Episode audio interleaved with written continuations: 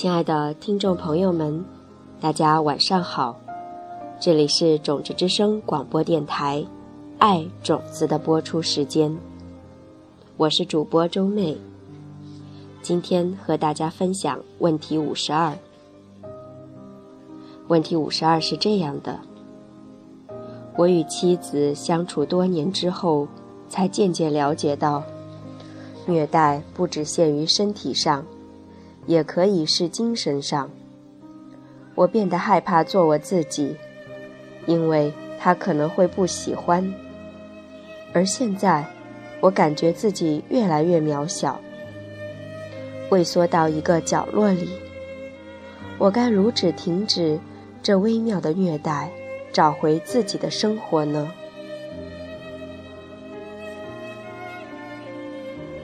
时常。有许多人问我这个问题，或相似的问题。当时正在特拉维夫市附近举办一个周末商业进修营。摩西问了我这个问题。他是个会为你做任何事的老好人。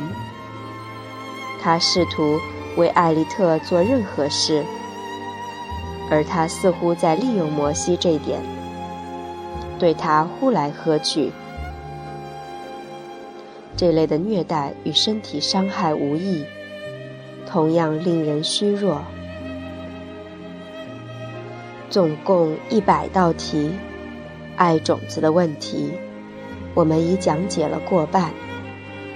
是时候在回答接下来的问题时，正式介绍。另外的三套四了。那你有没有跟他一样？什么一样？他回答说：“你有没有控制他人，支配他们，慢慢的让他们失去了自我？”我们俩都知道答案。摩西最不希望做的，就是把自己的想法强加给他人。他是我认识的人当中最谦卑又不露锋芒的人之一。如果金刚法则完美体现了宇宙间的公正，如果我们总是确切的得到我们所给予的，那摩西就应该是最不可能受到控制的人。是这样吗？我决定挑战他。摩西，你知道叶利四定律对吗？叶利的四大定律：一，种瓜得瓜。如果你种下西瓜籽，你会得到西瓜。二，你所得到的结果将比你付出的大很多。三。如果你做了一些事，就一定有所回报。四，如果你什么都不做，就什么也得不到。他点了点头。夜里四大定律，是的，我知道。那好，那我们从后面看起。四大定律中的最后一个是。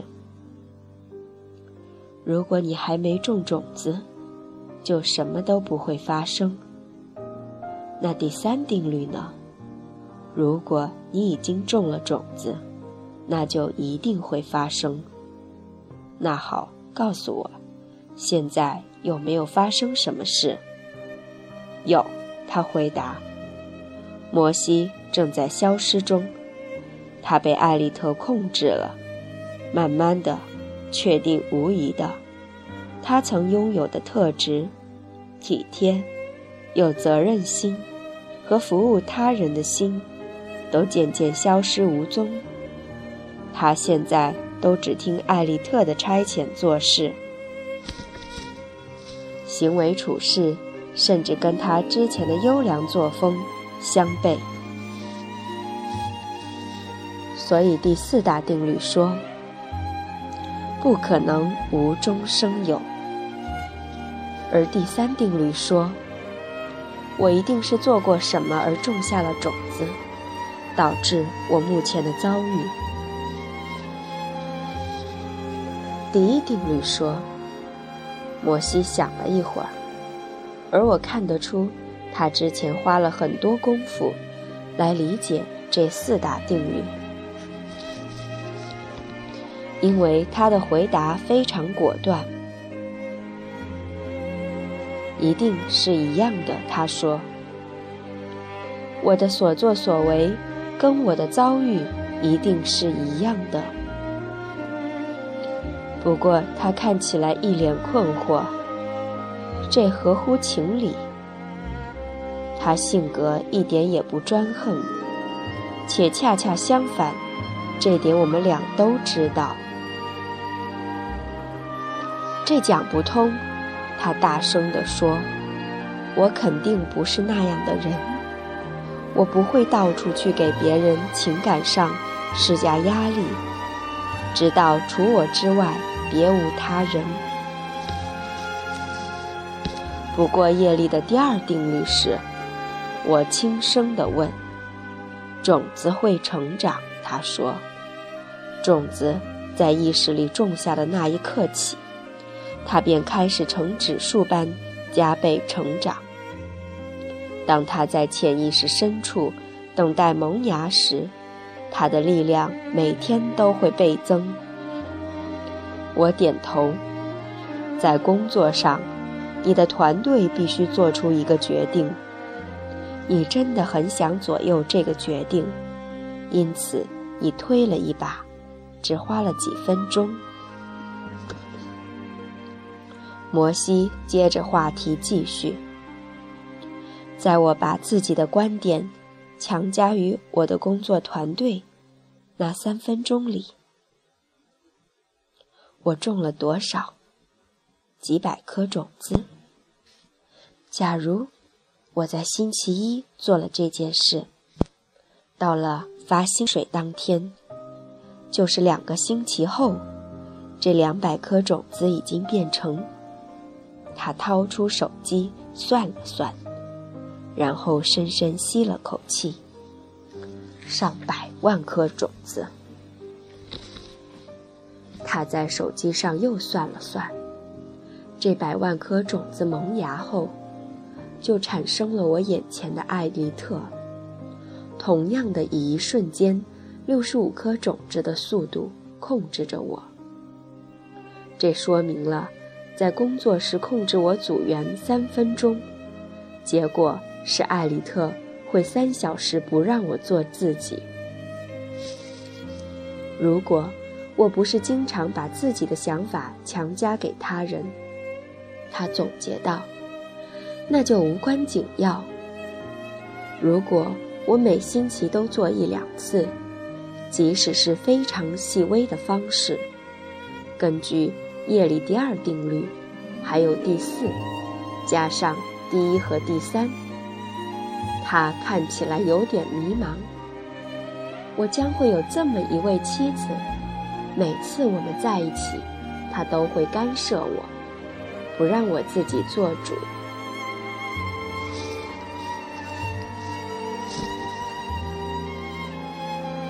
我用自豪的眼光看着他。我可以看见他在那一刻想通了。根据叶利第二定律，哪怕一天里只用了短短三分钟，不让他人活出自己，这将足以种下足够多的种子，让他完全的受到妻子的控制。根据第四定律，如果他之前没有对他的团队实施控制，那现在，这一切都不会发生。夜里第一定律指出，被控制一定是来自同一类型的行为，控制他人；而第三定律明确指出，这会持续不断的发生，直到他工作时不再有抹杀他人个体性的行为。所以，那对象是谁呢？我问。摩西点点头。他知道，我现在正从叶里四大定律进展到星巴克四步骤。我们已经在前五十多题中不厌其烦地多次讲解。第二步，便是需要摩西想出一位被他控制的组员。他想了一会儿，这真的算是在冥想，因为他正有意地逮住他的意识，迫使他进行特定的思考。在工作上，谁因为摩西的举动而失去了自我？那会是西蒙。他点头说道。他不断提起，他希望可以做跟商业创新有关的工作。不过，他很擅长会计。如果他待在那个岗位的话，会更好满足我的需求。所以，从某个角度来说，我正强迫他做一份较为无趣的工作，纯粹只是为了满足我的需求。现在，摩西明白了事情的来龙去脉。接下来看一看解决方案。在问题三十四，我们谈论过与他人对调名字。学习关注别人的需求，正如关注自己的需求一样。那就是，如果你的名字是约翰，我的是麦克，我要学习如何成为一个更好的人。因此，我只要把自己的名字贴到你身上，把你的名字。贴到我身上。从这儿开始，我会继续一贯以来对麦克的偏袒，更照顾麦克的需求。只不过，现在你才是麦克，因此，比起以前，你会获得我更多的关注。这套换位思考的方式，要归功于我们较早前介绍过的一位大师——十三世纪前的祭天大师。他称这套方法为“自他交换”。他也教导说，在做这个练习之前，我们可以做好准备，先进行一个称为“自他平等”的练习。这意思是，我们尽量以民主的态度去对待他人。我们承认工作时，在团队的互动中，他们有权利做自己。正如我们在和伴侣互动时，也想活出自我。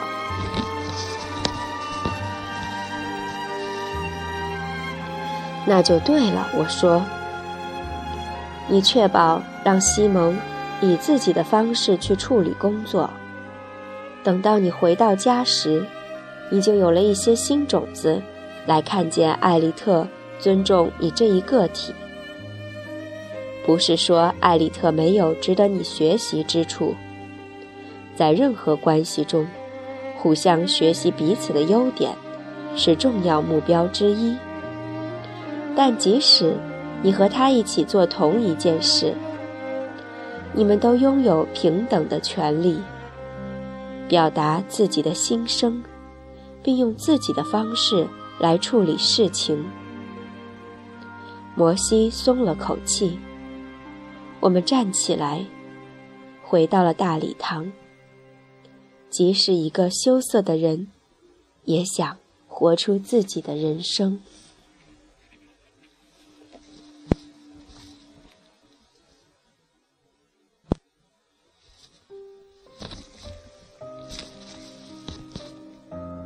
亲爱的朋友们，问题五十二就分享到这里结束了。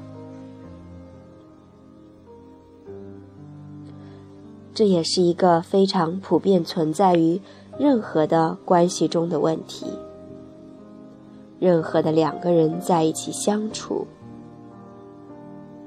多多少少都会出现一些控制的问题。你希望对方是你想要的那个样子，而不是你感到失落，于是你用力去要求他。然而，往往适得其反。也许他为了迎合你、讨好你，那么迎合讨好的背后也是控制。很多时候，那么这不是一段真诚的两性关系，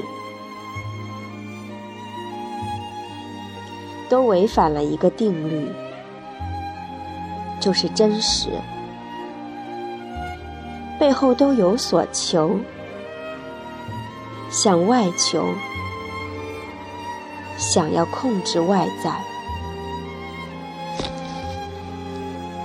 而做到不控制，是一个需要我们花很长时间去练习的一个功课。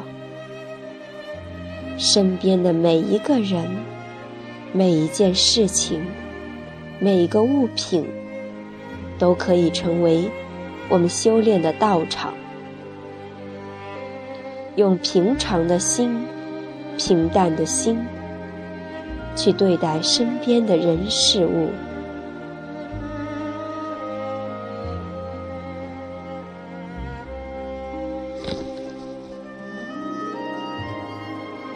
去让他们做自己的同时，带着爱去创造充满爱的关系。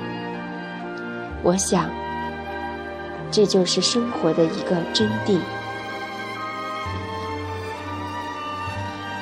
今天的节目就分享到这里了。这里是种子之声广播电台，我是主播周妹。感谢您的聆听和守候，我们下一期节目再会。开始，我们今晚的咖啡冥想吧。